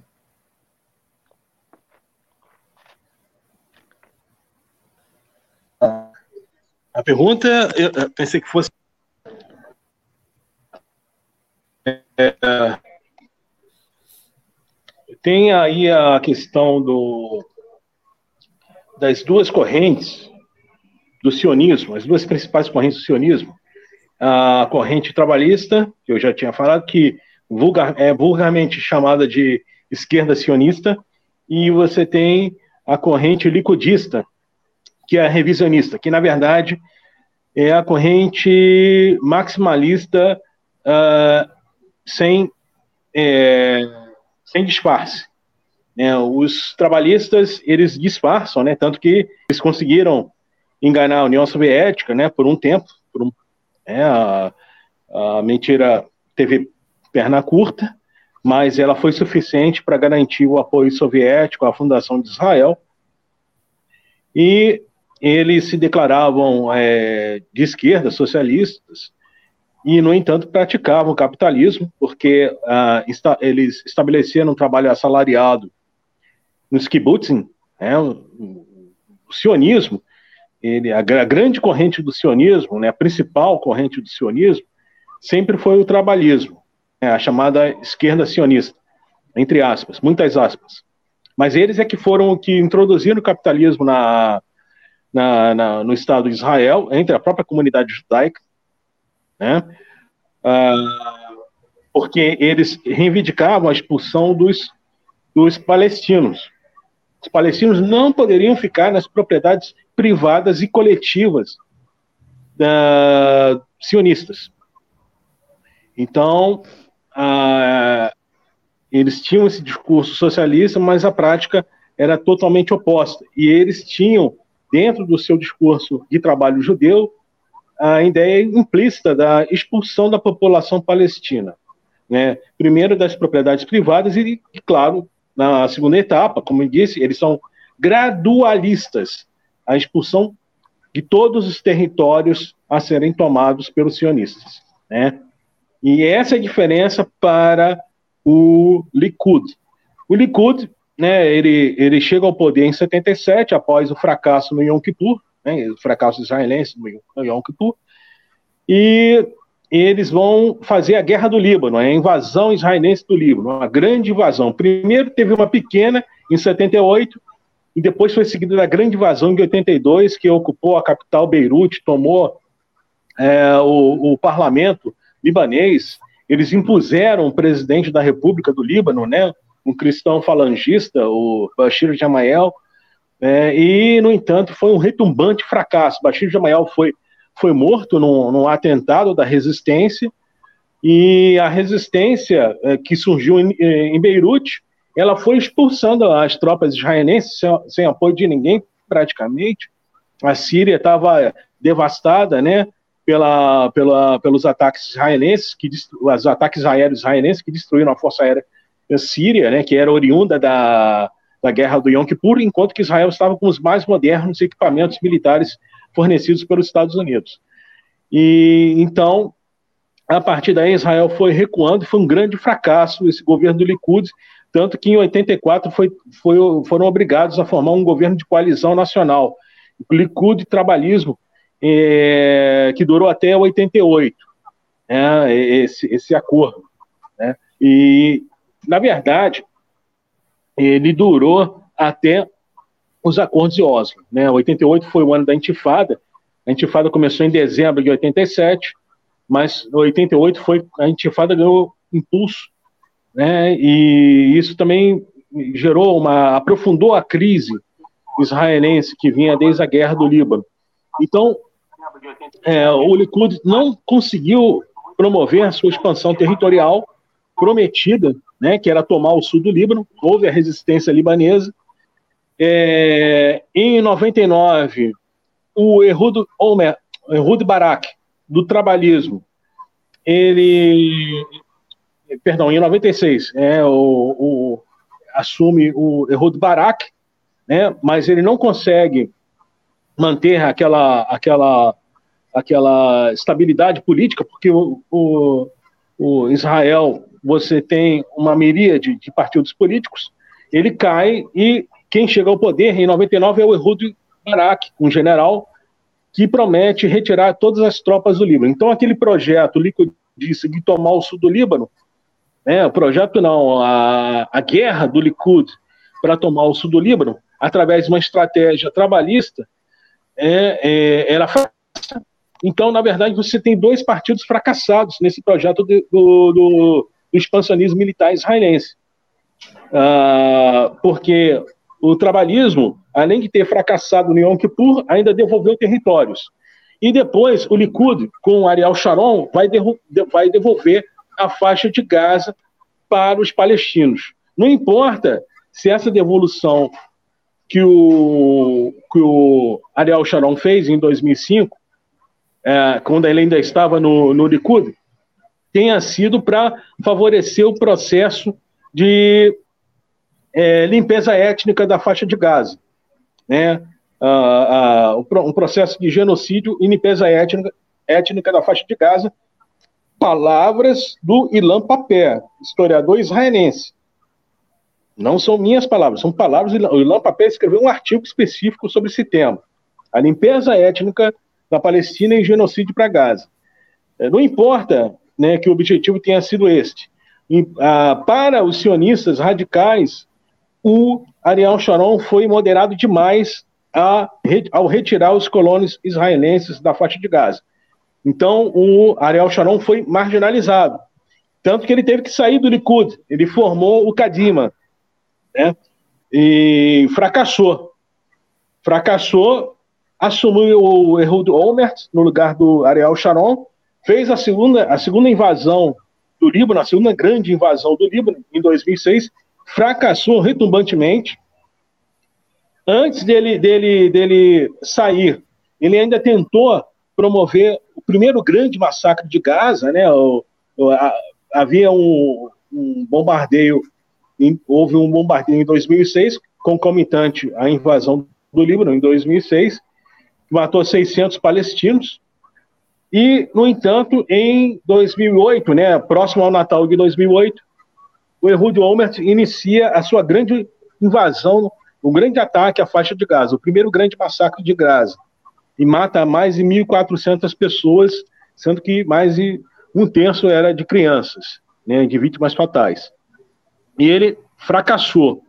Né? Então, com esse fracasso, assumiu, assume o, o, o, o atual, o, o ex-ministro, né, o atual primeiro-ministro de Israel, que é o Netanyahu, através do Likud, e mesma coisa, ele promove dois grandes é, bombardeios à faixa de Gaza e não consegue vencer a resistência palestina. Muito pelo contrário, nesse último bombardeio ficou evidente né, a incapacidade de Israel de neutralizar a resistência palestina. E mais ainda, né, a resistência palestina foi capaz de furar o, blo o bloqueio defensivo de Israel. Então, realmente se configurou uma derrota militar para uh, Israel. O né? que, que aconteceu, então? Ele está sendo processado, né? Tá, uh, desde 2019, 2018, ele está sendo processado por corrupção, né? Mas é claro que num país capitalista ser processado por corrupção, isso, na verdade, é atestado né, de incompetência. Né? Você, você ser acusado de corrupção num país capitalista é um sistema onde a corrupção é a lei. Né? Ah, então, é, na verdade, é, esse processo ele está escondendo o quê? Está escondendo a condenação ao Likud pelos fracassos militares na faixa de Gaza e também na Síria, porque o Netanyahu apostou todas as fichas na derrubada do governo de Bashar al-Assad na Síria, né? Uh, o governo do Baás na Síria. Ele apostou, ele financiou, armou grupos armados né, uh, para atacarem a Síria. Isso foi denunciado pela comunidade de Israel. A comunidade de Israel foi a primeira a denunciar. Tanto que os jornais israelenses foram lá é, fazer reportagens que Israel estava dando assistência médica aos terroristas que invadiram a Síria a partir de 2011 para derrubar o governo do Baás, né? uma tentativa de destruir o Estado Nacional Sírio. Né? é isso que estava em jogo em 2011, através de uma falsa é, revolução, né? E é, é, de uma falsa manifestação popular, a, a, chamada Primavera Árabe. Né? E tudo isso tinha sido planejado pelos Estados Unidos. É, isso está documentado. Né? O próprio embaixador eh, dos Estados Unidos na Síria, o Robert Ford, ele fez um documento pedindo armas para grupos uh, políticos sírios, né? uh, o Exército Livre da Síria. Então, é, ele fracassou na Síria, fracassou em Gaza, vai para a cadeia. É, não estão perdoando. Esse, essa derrota do, do, do Likud, né, do Netanyahu, é a derrota do expansionismo militar israelense. Então, ele está sendo punido por isso, assim como Ehud Olmert foi punido, foi preso. Assim como o Moshe Katsav, o presidente de Israel, né, durante o bombardeio ao Líbano em 2006, ele também foi preso por assédio sexual. Né? Você acusa de qualquer coisa. Né? Um general derrotado vai para a cadeia. Né? Aqui tivemos os militares argentinos em 1982, derrotados nas Malvinas. então, esse foi o caso. Então, é o, ele foi derrotado. Está surgindo uma nova coalizão de extrema-direita, também expansionista, né? É, abertamente, né, o Ial Lapid, e aí de Lapid, ele é abertamente racista, né, entre o, o, outro também, o que eu esqueci o nome, também são dois líderes racistas, e eles, claro, estão planejando um novo ataque ao Líbano, né? Eles estão achando que podem atacar o Líbano de novo, né? Eles não mudam a estratégia, não conseguem mudar a estratégia. Eles sofrem derrotas e continuam é, na mesma, no mesmo tom militarista. Então, isso é, isso é, é, é, é, é o resultado do fracasso. Essa crise política em Israel é o resultado dos fracassos militares israelenses, do expansionismo militar israelense. Embora eles causem muita violência muita destruição uh, nos territórios ocupados e nos países vizinhos. Né? Israel, por exemplo, o governo Netanyahu bombardeou o Sudão, por exemplo, do governo do Omar al-Bashir. Né? E, em 2011, o Sudão do Sul se libertou né, do Sudão com apoio israelense e dos Estados Unidos. Né, é, dentro daquela geoestratégia, da velha geoestratégia israelense da periferia e da minoria. Então, é, Israel causa um grande, uma grande devastação, mas não consegue estabelecer mais né, a sua vontade. Então, o seu poder dissuasório não está tendo efeitos. Essa é a questão hoje. E isso é a origem da crise política israelense. É. Ah, deixa eu entrar questão do, do, do... Rames, deixa eu entrar numa pergunta em relação a essa questão da geopolítica, porque nós estamos é, chegando ao fim do programa, e eu queria aproveitar essa questão que você levantou agora, é, de que Israel não está conseguindo mais impor né, o seu domínio geopolítico na região, é, para fazer é uma pergunta final para vocês. É, obviamente, é uma pergunta para que vocês é, coloquem é, num, num, num, tempo breve, cinco minutos cada um, que é um tempo é, bem pequeno para tratar de questões desse tipo, mas é como início de uma reflexão, para deixar uma reflexão para os nossos é, participantes, para o pessoal que está nos ouvindo, para o pessoal dos coletivos. É, antes, sempre deixar é, é, é frisado que é, a opinião política dos nossos convidados é a opinião política deles, né? não é a opinião política dos grupos, nem do, do Centro Cultural Otávio Brandão, é, nem dos coletivos que assim façam, já que não há uma posição política é, sobre isso tirado nesses coletivos ou nesses grupos. Então, as posições políticas aqui expressadas são posições políticas individuais.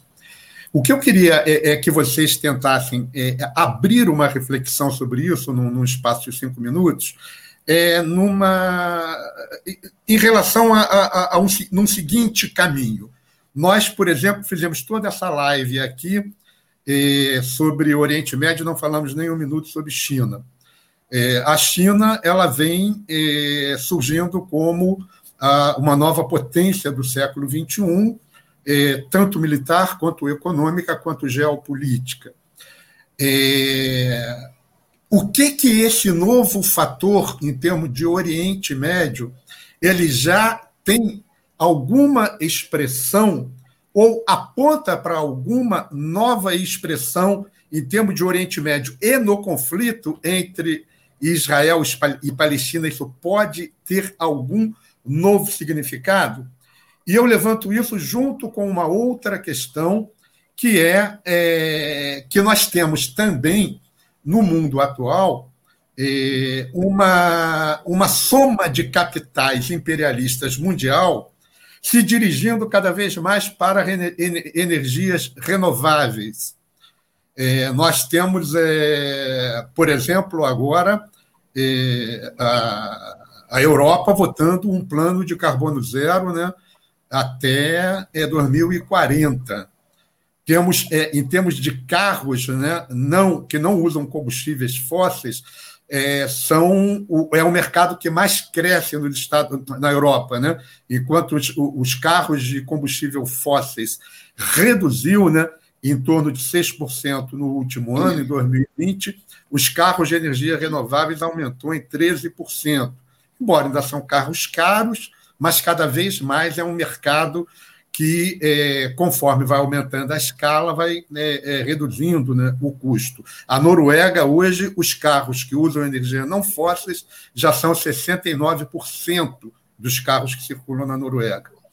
É, nos Estados Unidos, agora, o plano Biden, uma boa parte dos recursos né, de infraestrutura se é, são alocados, né, são destinados né, para a produção é, de infraestrutura verde, digamos assim, é, como apelido. Ou seja, é cada vez menos, é, cada vez mais, em termos de dinâmica, né, os combustíveis fósseis é, é, vão perdendo, né, um processo de transição, vão perdendo uma, um papel, né, digamos assim, é, nos investimentos de grande parte da economia mundial. Como é que vocês veem isso é, em relação à geopolítica do Oriente Médio e no conflito entre Israel e Palestina, já que ali é o coração dos combustíveis fósseis do mundo, e justamente por isso a sua, a sua importância geopolítica teve muito vinculada né, a essa questão. Queria que você abrisse uma reflexão sobre isso, embora eu saiba que cinco minutos é um tempo muito pequeno.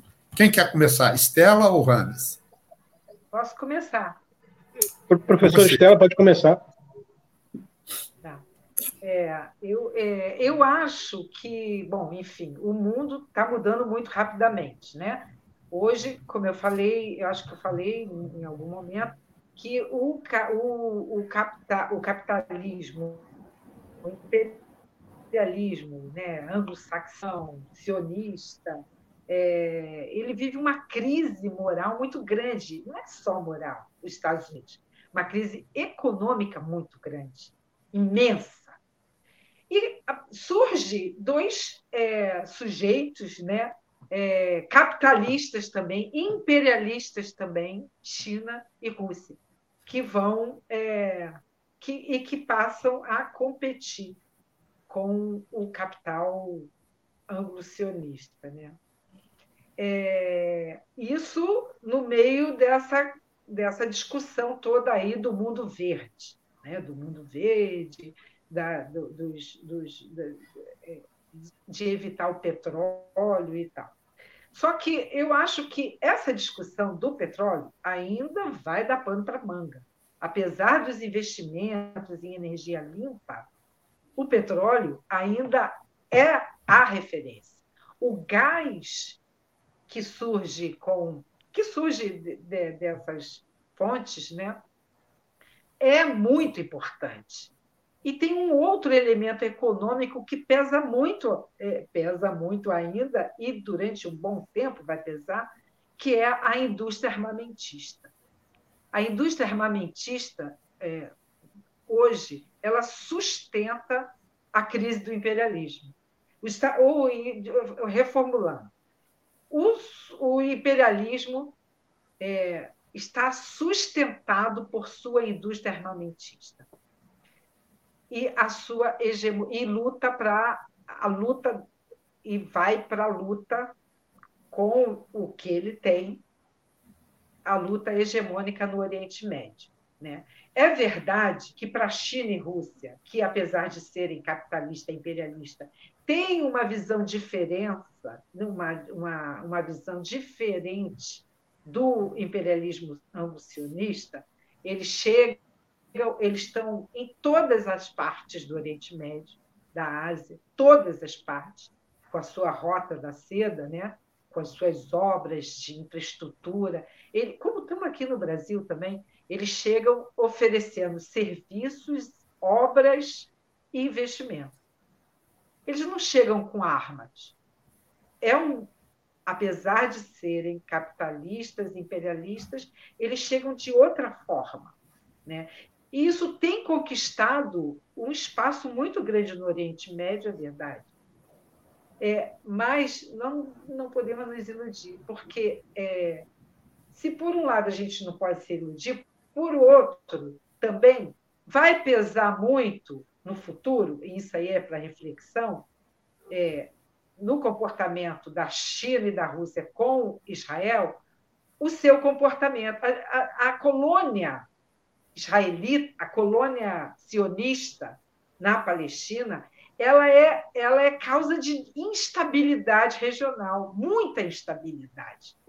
Israel coloca todo mundo em pé de guerra, porque ele é a ponta de lança da, da, do projeto imperialista, sionista, anglo-saxão, Estados Unidos, no Oriente Médio. Então, é. Três daí, minutos. Daí, Israel mudar de lado é um passo. Ele fez isso com a Inglaterra não sei o ano, o Ramés, não me lembro, o Ramés pode é, determinar, é, informar, mas ele fez isso com a Inglaterra. Ele, ele, era, ele, ele estava sob a proteção da Inglaterra, do protetorado palestino, que a Inglaterra era a, era a colonizadora da Palestina, quando, quando, quando aceitou e fez um acordo com, com o banqueiro Rothschild de, de, de levar os judeus para colonizar a Palestina. Né? Então, é, ela pode mudar de lado. Israel pode mudar de lado? Pode. Pode virar China e Rússia. E não é difícil isso acontecer, não. Hoje, por exemplo, eu, já, eu soube que é, é, em Haifa tem uma obra lá do, do da como é do, da China a Haifa, o porto de Haifa está sendo reconstruído pela China. A Rota da Seda chegou lá.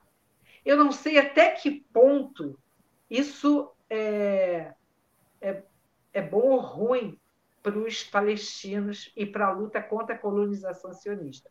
E eu quero também deixar claro, aproveitar o fim, que a, a, a, luta dos palestinos contra a colonização sionista é contra o projeto colonial, não contra os povos que lá vivem os palestinos são firmes em dizer: fora o sionismo, Palestina livre, totalmente livre, um país independente, laico, com todos os povos que lá existem.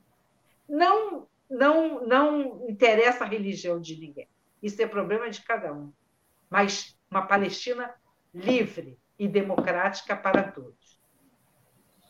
É isso. Rames, com você, querido.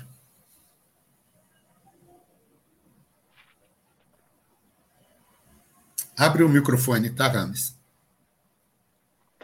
lugar, a China e Rússia não são imperialistas. Não há elementos né, suficientes para classificar China e Rússia como potências imperialistas. Isso é altamente questionável. Né? E é muito fácil você perceber né, que há elementos que mostram que China e Rússia não são imperialistas. Tá? A China não é um país capitalista, né? ou seja, a burguesia não controla o Estado chinês. Há sim uma burguesia na China. Há capitalismo na China, mas a China não é capitalista. A China é um continente, população continental. A China tem 1 bilhão e 400 milhões de habitantes. Então, tão, estão confundindo a costa né, da, do Pacífico chinesa com o território chinês. A China é maior do que a costa chinesa. Tá? Então, a China tem, na verdade, coexistem na China vários modos de produção inclusive capitalista, que não é hegemônico. Pode haver dentro da China projetos imperialistas. Isso pode existir dentro da China, mas não é o projeto hegemônico da China hoje. É, e não foi nos últimos 30, 50 anos. Então, classificar a China e a Rússia como imperialistas é temeroso. É, não há elementos que fundamentem essa afirmação. A partir daí, nós podemos, então, elaborar o seguinte formando uma, um eixo né, contra o, o imperialismo Yankee, liberal Yankee, anglo-saxão, patrocinador né, da, da colonização da Palestina pelo, por Israel, né, e esse simples existência desse eixo hegemônico né, está causando realmente é, é, uma profunda instabilidade é, no projeto hegemônico dos Estados Unidos, um projeto imperialista dos Estados Unidos para o sudoeste da Ásia e o norte da África. É, essa região é uma região de atrito, né, tecnicamente chamaríamos uma zona tampão, né, entre o, esse eixo, né, China e Rússia, que inclui também o Irã, porque o Irã com a China e com a Rússia. Né? É, depende do petróleo iraniano. Então, esse, esse triângulo, né, Rússia, China e Irã, eles estão realmente dando condições para que haja uma efetiva resistência ao projeto sionista no sudoeste da Ásia, é, pondo em xeque e está tendo resultados. Em 2006, o Hezbollah, né, ele no sul do Líbano, expulsar Israel pela segunda vez. E agora, né, né a, a, através do Irã, né, o, o,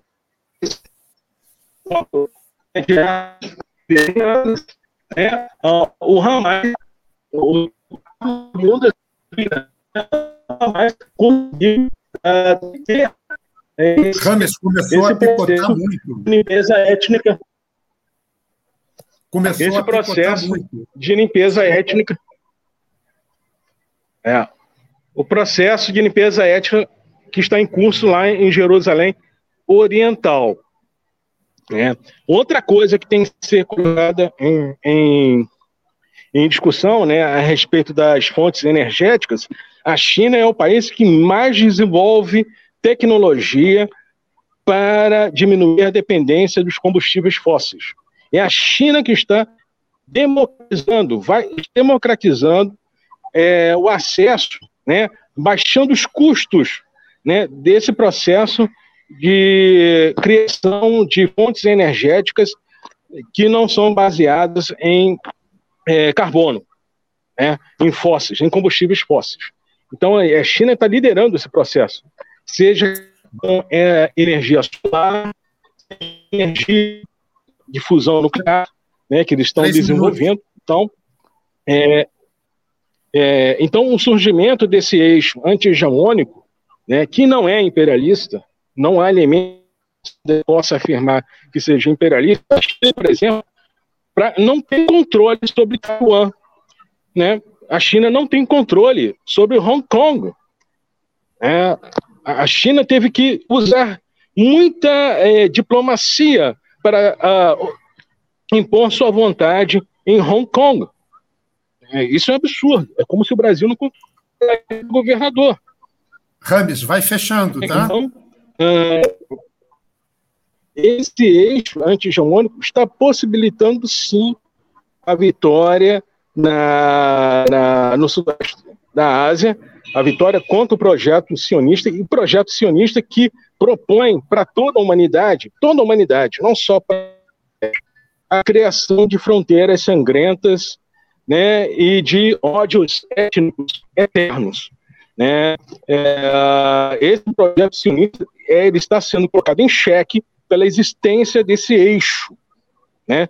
Lembremos que nos últimos 30 anos dezenas de estados-nações foram devastados, deixaram de existir efetivamente, como o Iraque, o Iêmen, o Congo, a República Democrática do Congo, né, que teve a guerra mais sangrenta da história, desde a Segunda Guerra Mundial, com 10 milhões de mortos.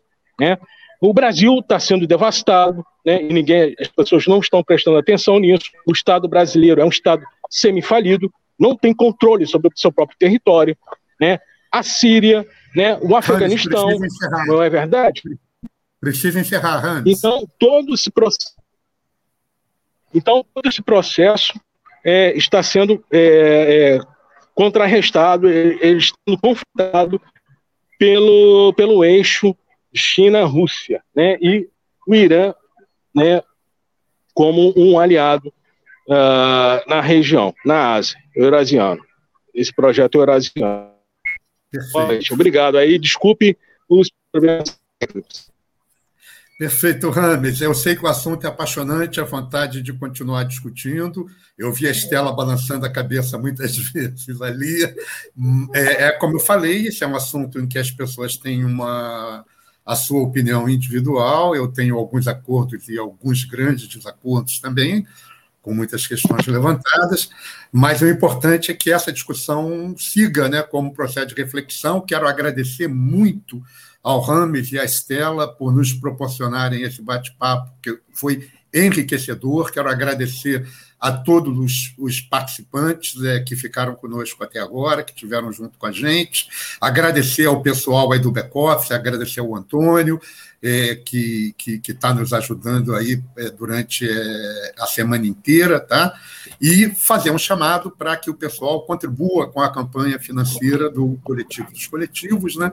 Para que a gente continue a nossa atividade político-solidária, tá? Um abraço a todos, uma boa noite e um até a próxima boa live. Boa noite.